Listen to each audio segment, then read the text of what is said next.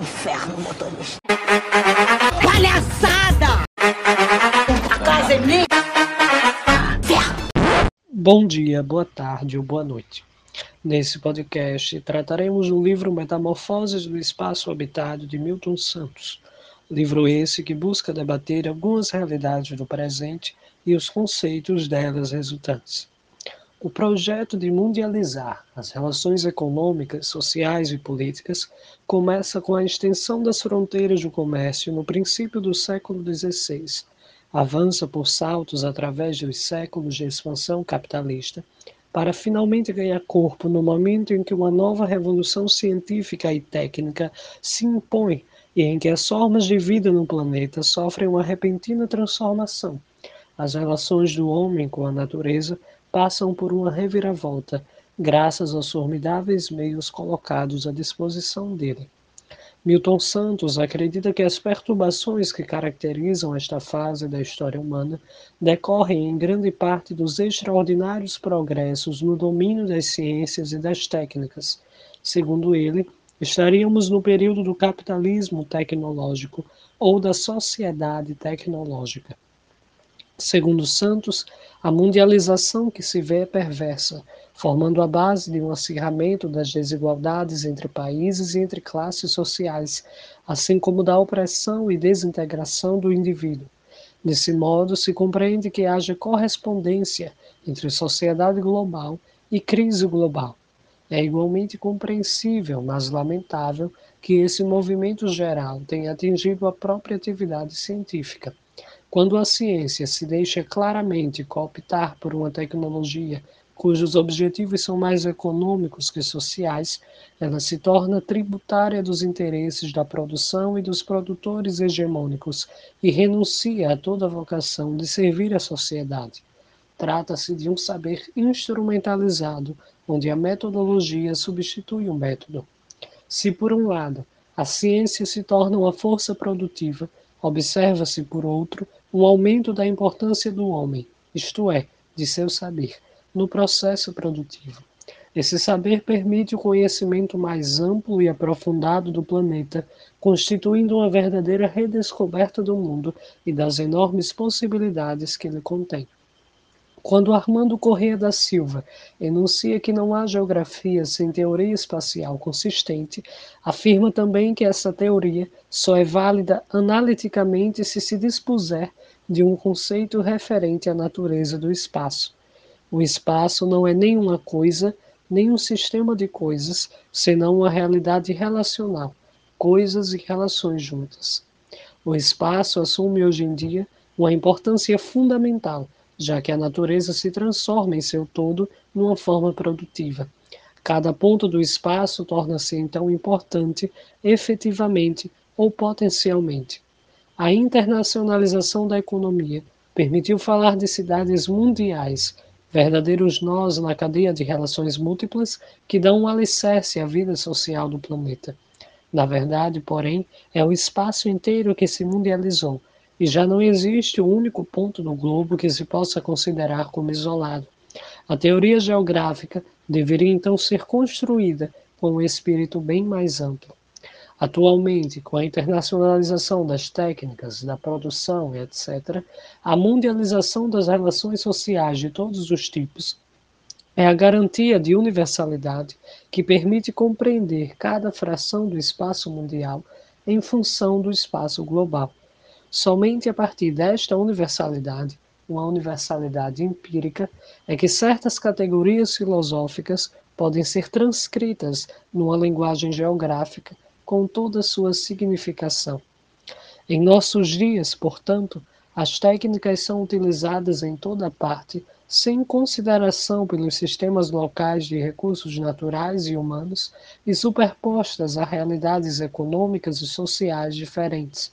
O problema, portanto, consiste em reconhecer o efeito dessas superposições sobre a existência de cada sociedade. A ponte a ser lançada entre possibilidades entreabertas e o ato de construir uma nova história virá do domínio complexo, onde se encontram esses mesmos dados segundo combinações variáveis. Daí a importância renovada das ciências do espaço do homem, isto é, da geografia, se se deseja dominar corretamente as forças de que doravante se dispõe. Antigamente, os povos eram nômades, isto é, não tinham local fixo de moradia. Porém, com o advento da agricultura e da criação de animais, isso mudou. Eles criaram suas casas, vilas e assim por diante. E, com o passar do tempo, se tornou o que é hoje. Todas as civilizações que conhecemos vivem no que chamamos de espaço habitado. Esse espaço habitado nada mais é do que o espaço que é habitado por nós, seres humanos. Isso se dá graças principalmente à adaptabilidade do homem. O ser humano é extremamente adaptável a diversas eh, manifestações de clima, latitude e altitude, podendo viver nos lugares mais remotos do planeta Terra. Por causa dessa adaptabilidade do homem, hoje estamos espalhados por todo o globo. E com essa distribuição por todo o globo, com esses humanos se fixando nesses lugares, nós só poderíamos ter um crescimento demográfico, isto é, um aumento exponencial da vida humana na Terra. Porém, essa distribuição da humanidade no globo é extremamente desigual. Por exemplo, há mais habitantes na China do que em toda a América. Mas por que desse jeito? Porque a distribuição não é nivelada. Bom, isso deve-se principalmente à cultura do lugar e a outros fatores, como a natalidade, a mortalidade e a migração e a imigração. A industrialização é um fator importantíssimo para isso. Por exemplo, durante a Revolução Industrial na Inglaterra, houve um aumento enorme da população naqueles lugares. Vimos então a população europeia duplicar, triplicar e aumentar de forma nunca antes vista. E durante o século XIX, mais ou menos pela metade, vários imigrantes europeus vieram ao Brasil e a outros países não tão desenvolvidos quanto a Europa. Porém, após a Segunda Guerra Mundial, teve um movimento contrário. Os habitantes daqui foram à Europa pois teve uma prosperidade renovada nos países europeus. Quando esses imigrantes europeus chegaram no Brasil, eles se fixaram principalmente no sul e no sudeste do país. Isso acarretou no aumento populacional nessa região. Porém, atualmente o que nós vemos é uma baixa na população do norte e nordeste, que está indo também para o sul e sudeste em busca de melhores condições de trabalho, entre outras coisas. Mas por que então várias e várias pessoas saem de sua própria região para irem a outras? Bom, a palavra-chave nesse caso é urbanização. Não apenas pessoas do Nordeste e Norte estão indo para o Sudeste, mas as próprias pessoas do interior dessas, desses estados do Sudeste estão indo para as grandes capitais, em busca, como eu disse, melhores trabalhos, melhores condições de vida. É por isso que nas grandes metrópoles como São Paulo, Rio de Janeiro e Belo Horizonte tenham tantas pessoas. É uma concentração populacional enorme e que cada vez aumenta. Porém, como os países desenvolvidos, como os países da Europa, como os Estados Unidos, o Canadá, já têm muitos habitantes, agora nós vemos um aumento significativo da urbanização nos países subdesenvolvidos, como o Brasil, por exemplo.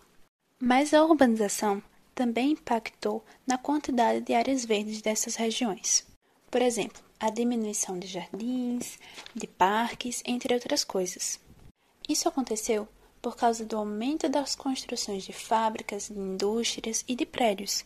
Bom, mas a gente pode pensar: essas cidades são urbanizadas, mas e os campos? Continuam da mesma forma, certo? Não. Até mesmo os campos têm agora forte interferência humana como por exemplo na agricultura, que nós vemos fertilizantes, inseticidas, máquinas e sementes selecionadas. E por causa da urbanização, o espaço habitado hoje é completamente diferente do de antigamente. E por isso nós não podemos comparar o modo de vida de antes da revolução para o de agora, pois é completamente diferente. E isso, como eu disse antes, causa degradação da natureza, como a pobreza do solo, aquecimento global, entre outras coisas. Porém, atualmente, o que está acontecendo é que nas capitais não tem nem mais fábricas e indústrias, elas estão indo para os interiores. Mas por que elas estão indo para os interiores? Bom, temos então vários pontos para destacarmos. O primeiro deles é que, com uma população tão grande nessas metrópoles, não é muito interessante ter indústrias soltando poluentes. E também com a falta de áreas verdes, isso fica muito ruim, pois tem muita poluição e poucas árvores. E o que também está acontecendo agora é que apenas a parte administrativa das empresas está nas capitais. Tudo está nos interiores. E, graças aos meios de transporte que estão mais rápidos, tem uma facilidade na produção. O que acontece agora também, por causa destas fábricas e dessas indústrias estarem nos interiores, é que as grandes metrópoles, principalmente, mas os interiores também, não têm mais autarquia. Eles não têm mais autonomia sobre eles mesmos. Antigamente, isso não era comum. Nas cidades, nos feudos e nos burgos, eles produziam tudo aquilo que eles consumiam. Eles tinham autonomia, diferente de hoje, que graças à globalização nós consumimos coisas do outro lado do planeta. Isso se tornou normal.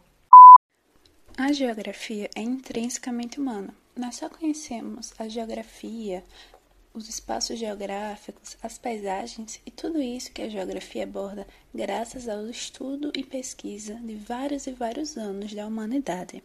Essa geografia está em constante processo de mudança e novos termos estão sendo inseridos e mudados graças a isso. Um dos termos principais de geografia é o espaço. Por isso que o espaço sempre é geográfico, porque são determinados pelo movimento da sociedade da produção. Entretanto, nós não podemos confundir espaço geográfico com paisagem. Vejamos então a diferença de espaço e paisagem.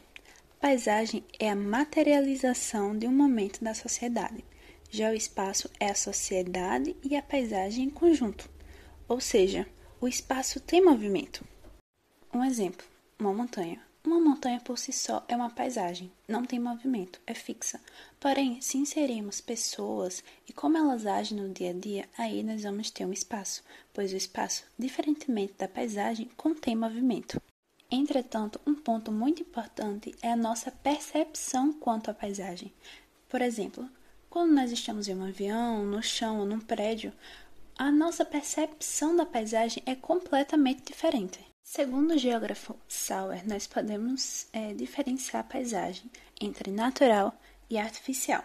Essa artificial é a que tem o trabalho humano envolvido, porém ambas sofrem mudanças.